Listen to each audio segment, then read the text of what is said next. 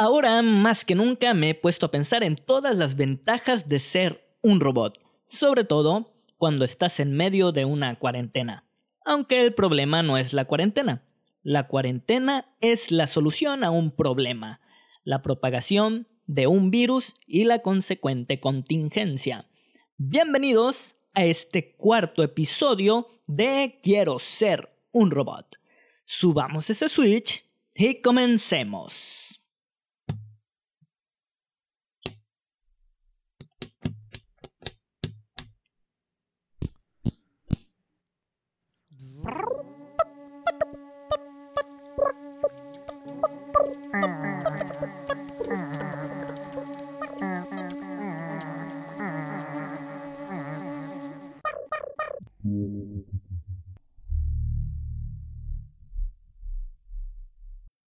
Hay varias películas en las que una inteligencia artificial ha sido infectada por un virus y ésta termina matando a todos, o cuando menos complicando todo para los humanos. Y si bien hasta este momento, en cuanto a posibilidades de ser afectado por un virus, el marcador está empatado. No podemos ignorar que con regularidad la inteligencia artificial, que es invadida por un virus, no desarrolla síntomas como la tos seca persistente o una opresión en el pecho que te impide respirar. Simplemente le entran unas ganas incontrolables de rebelarse en contra de sus creadores y destruirlos a todos. Pero por lo menos en esta ocasión no tenemos ningún personaje robótico desde el cual partir y todo por culpa de las reflexiones a las que te lleva el confinamiento. Para beneficio propio nunca he sido muy divertido, así que hasta el momento me he sentido bastante cómodo con esto del encierro. Pero cuando dedico mucho tiempo a pensar, le voy entrando más duro a las reflexiones y las reflexiones me ponen sentimental. Lo que más me entristece es no tener la posibilidad de viajar hasta donde están mis padres y mis hermanos, eh, que es la ciudad de Guadalajara, o puede ser que sí tenga la posibilidad, pero apelo a mi sentido de responsabilidad. Por suerte, mis padres y hermanos son muy responsables y estamos en sincronía en cuanto a nuestra labor en medio de esta contingencia. Sería muy irresponsable de mi parte mandar a la mierda las medidas y precauciones que ellos han tenido durante más de 15 días, manejar hasta su ciudad, entrar en sus casas y contagiarlos. Así que gracias al cielo por darme un poco de sentido común y muy poco del por mis huevos porque el por mis huevos es el falso argumento al que más sacude la gente que carece mínimamente de sentido común, o aquellos que están más cerca del calificativo de pendejo. Lo bueno del por mis huevos es que nace mitad de la ignorancia y mitad del temperamento. Así que si le echamos muchas ganas, podemos acudir a este falso argumento cada vez menos y con esto solo podemos salir ganando. Porque no es como que los huevos nos alcancen para algo. Todo lo contrario, todo este tiempo han estado sobrevalorados en cuanto a argumentos o motivaciones se refiere. Pero es indudable y lamentable que incluso en nuestros tiempos y territorio se siguen utilizando como moneda de cambio sobre todo cuando de imponer la voluntad se trata o cuando ha caído en manos equivocadas un poquito de poder. Y no hablo del poder más poderoso, me refiero a un poder pedorro, el de medio pelo, tipo cadenero de antro o la gran mayoría de los servidores públicos. Con estos últimos deberían de aplicar una campaña de capacitación, no solo a los que ya ocupan un puesto, sino también a los que aspiran a esos puestos. No pido mucho, es algo muy sencillo. Propongo que todos lleguen con su diccionario y se lean dos palabras, nada más dos. La primera sería funcionario. En casi todas las clases hay un presumido que en lugar de llevar un diccionario, se lleva toda una enciclopedia. Así que podría darse el caso de que alguien lea funcionario público, lo cual estaría genial. La segunda palabra leer y comprender sería celebridad. Después de haber leído dos o tres definiciones distintas de cada una de estas palabras, realizarán una tabla donde indiquen las principales diferencias. Porque aunque no lo crean, hay servidores públicos que se sienten celebridades. Conozco a varios. Hay muchos a los que les mama que su foto salga en una revista de espectáculos o que se les aplaudan cada 10 o 15 minutos o hasta que se les reconozca como los que trajeron a una ciudad los premios TVI novelas. Pero no todo es su culpa. También compartimos culpa nosotros como pueblo.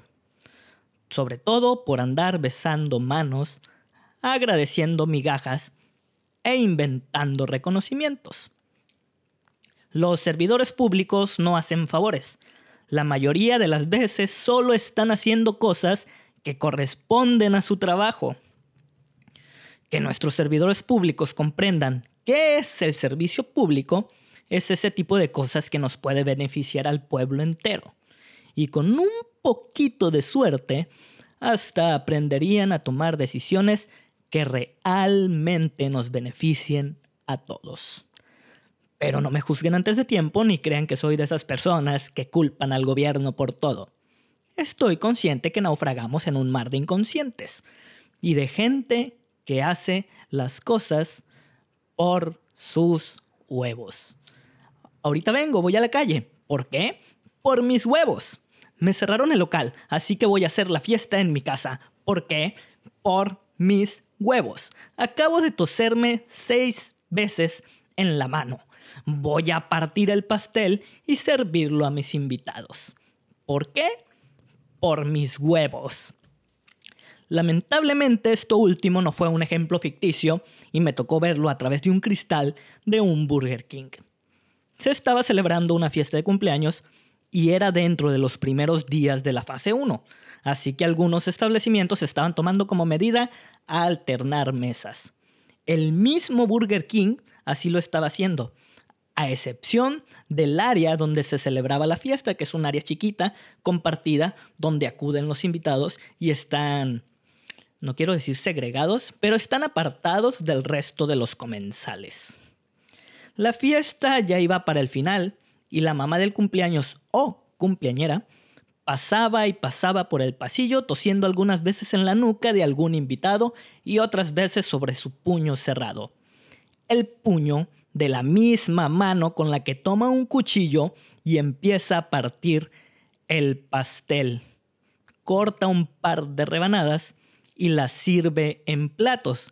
Después va por una charola de gelatinas, tose un par de veces más sobre la charola y obviamente sobre las gelatinas.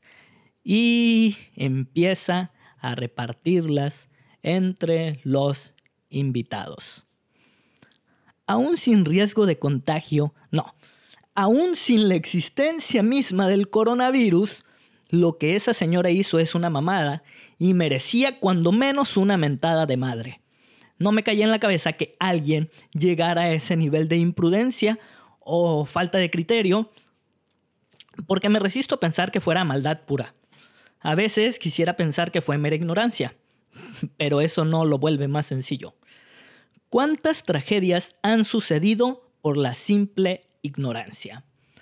¿O qué tanto deberíamos consentir en este tipo de actos por los que la persona responsable se escuda en la ignorancia?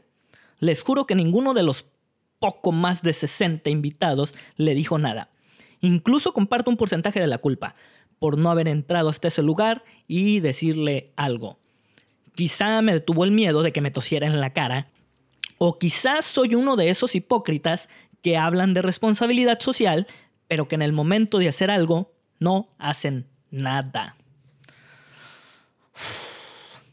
Pero de corazón les digo que estoy arrepentido de no haber hecho algo, porque de corazón pienso que las pequeñas acciones van sumando, aunque vayan sumando de a poco. Y que conste que dije que lo pienso de corazón y no con los huevos. Aunque no es como que el corazón alcance para mucho, pero suele dejar a todos un poquito más contentos. Aún así, el corazón no nos da la razón ni es un buen argumento. No soy iluso. Sé que no va a ser fácil que renunciemos a hacer cosas nomás por nuestros huevos. Además, la verdadera argumentación medio no las enseñan en la escuela, pero no en todas las escuelas. La argumentación es un proceso lógico expositivo y a la gran mayoría nos cuesta trabajo ser lógicos y nos caga la palabra exposición en todas sus variantes y concepciones, pero más las escolares. A mí me encantaba exponer, porque soy un pinche presumido y a la vez ignorante. Una mala combinación que me tiene haciendo lo que ahora hago, escribir y hablar pendejadas. Pero mi mayor virtud, al hacer lo que hago, es estar consciente de que son pendejadas. Y que muy pocas veces sabré de tener la razón. Pero no deja de existir la posibilidad que quizá, por cosa de suerte o cosa del destino, alguna vez pueda llegar a atinarle. Por eso, aunque me gusta mucho exponer, me gusta todavía más ver a alguien más exponer. Porque así conozco perspectivas, argumentos e información variada que antes no aparecía en mi radar. Me gusta darme cuenta que soy un ignorante y al darme cuenta de eso, termino siendo un poquito menos ignorante. Y termino por pensar mejor. Con la cabeza. La de arriba. No con los... Huevos son los que hacen falta para ser consciente de que podemos equivocarnos. Que quizá al salir a la calle el fin de semana para tomarme un par de cervezas en algún bar y el jueves próximo que estoy medio aburrido, ir a casa de los abuelos y saludarlos de besos no es tan buena idea. A veces está bien pensar que no somos tan chingones, tan huevudos ni tan sanos.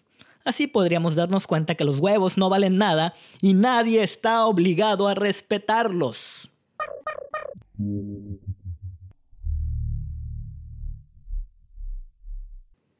Para mi suerte, llegó el momento en que me concibo como un creador escénico buena suerte o mala suerte, como quieran verlo.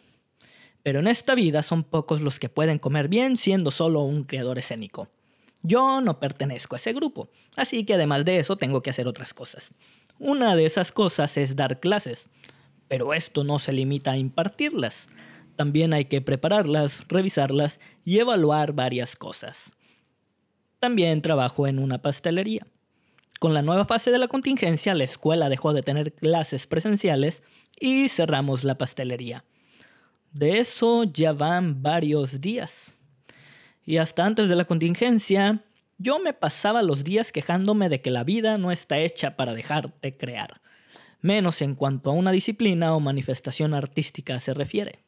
La sociedad y el mercado te señala que hay cosas más importantes. Tienes que ganar dinero para poder comer, pagar la luz, pagar los servicios, pagar una renta, pagar un carro, y eso cuando tus ingresos te permitan darte el lujo de tener un carro. Todas tus responsabilidades no solo te dicen, te gritan que tu gusanito artístico puede esperar, sobre todo cuando lo que haces no es para un consumo masivo.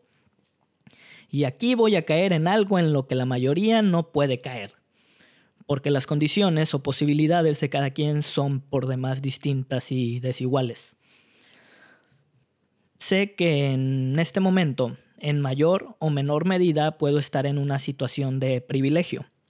Nunca había tenido tanto tiempo para hablar conmigo mismo y encontrar respuestas a cuáles son las cosas sobre las que quiero escribir. Nunca había tenido tanto tiempo para tomar mi guitarra y medio componer una canción e inmediatamente después pasar a leer un libro.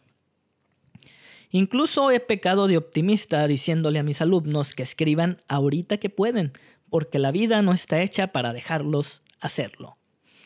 Sé que peco de ello y peco porque por el momento tenemos comida en el refri, aunque sé que hay personas que no pueden darse ese lujo en este momento. No puedo negar sentirme afortunado por esta tranquilidad momentánea que en cualquier momento podría detenerse pero me asomo a la calle y me doy cuenta de que tomo la guitarra para sentirme vivo, que escribo en la computadora para sentirme menos pendejo y un poco más creativo. Pero al asomarme a la calle y ver a las personas caminando dentro de sus carros, me doy cuenta de que en parte lo hago para alejarme del miedo. Miedo por no saber cómo lo están pasando realmente mis hermanos, mis padres, mi familia y mis amigos. Miedo por no saber cómo lo están pasando la gente allá afuera.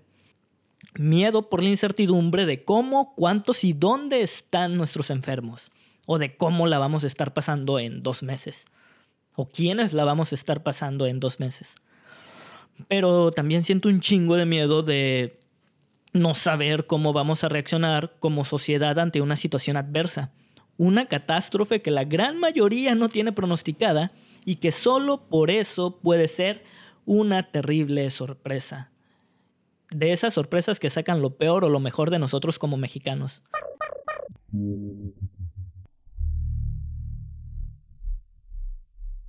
Pero no quiero pasar de medianamente optimista a ser el más pesimista Solo quiero apelar a mi sentido común y compartirles que dudar de las verdades absolutas también está bien. Sobre todo las verdades absolutas que nos damos nosotros mismos.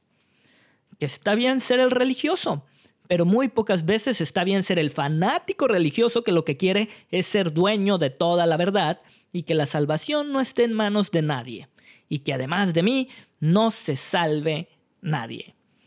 Que seamos conscientes que hay gente que realmente le está pasando mal y que preferiría estar encerrado en casa lo más que se lo permitieran sus posibilidades y no completamente solo en una unidad de terapia intensiva esperando que se desocupe un ventilador, aferrándose a la vida a cada bocado de aire sin una mano que sostenga la suya y a la cual también poder aferrarse. No es fácil morir en un hospital, pero debe ser peor morir en la calle.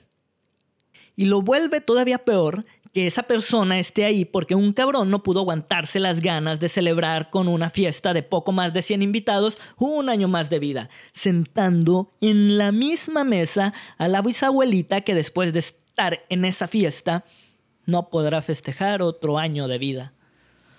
Así que antes de bajar el switch, me permito hacer una sugerencia. Piensa dos veces las cosas antes de hacer cualquier cosa que te ponga en situación de riesgo. Si después de esas dos veces decides salir, entonces piensa en tus hermanos, en tus padres, en tus abuelos o en cualquier persona que ames. Si después de eso todavía te sigue valiendo madre, hazte revisar los huevos para descubrir su tamaño exacto. Pésalos y pésalos bien, que no te falte ni un solo gramo porque esos huevos los vas a llevar hasta una casa de empeño donde espero que se te rompa el corazón cuando el evaluador te diga que tus huevotes no valen pan ni madre. Gracias. Y ahora sí, bajemos ese switch.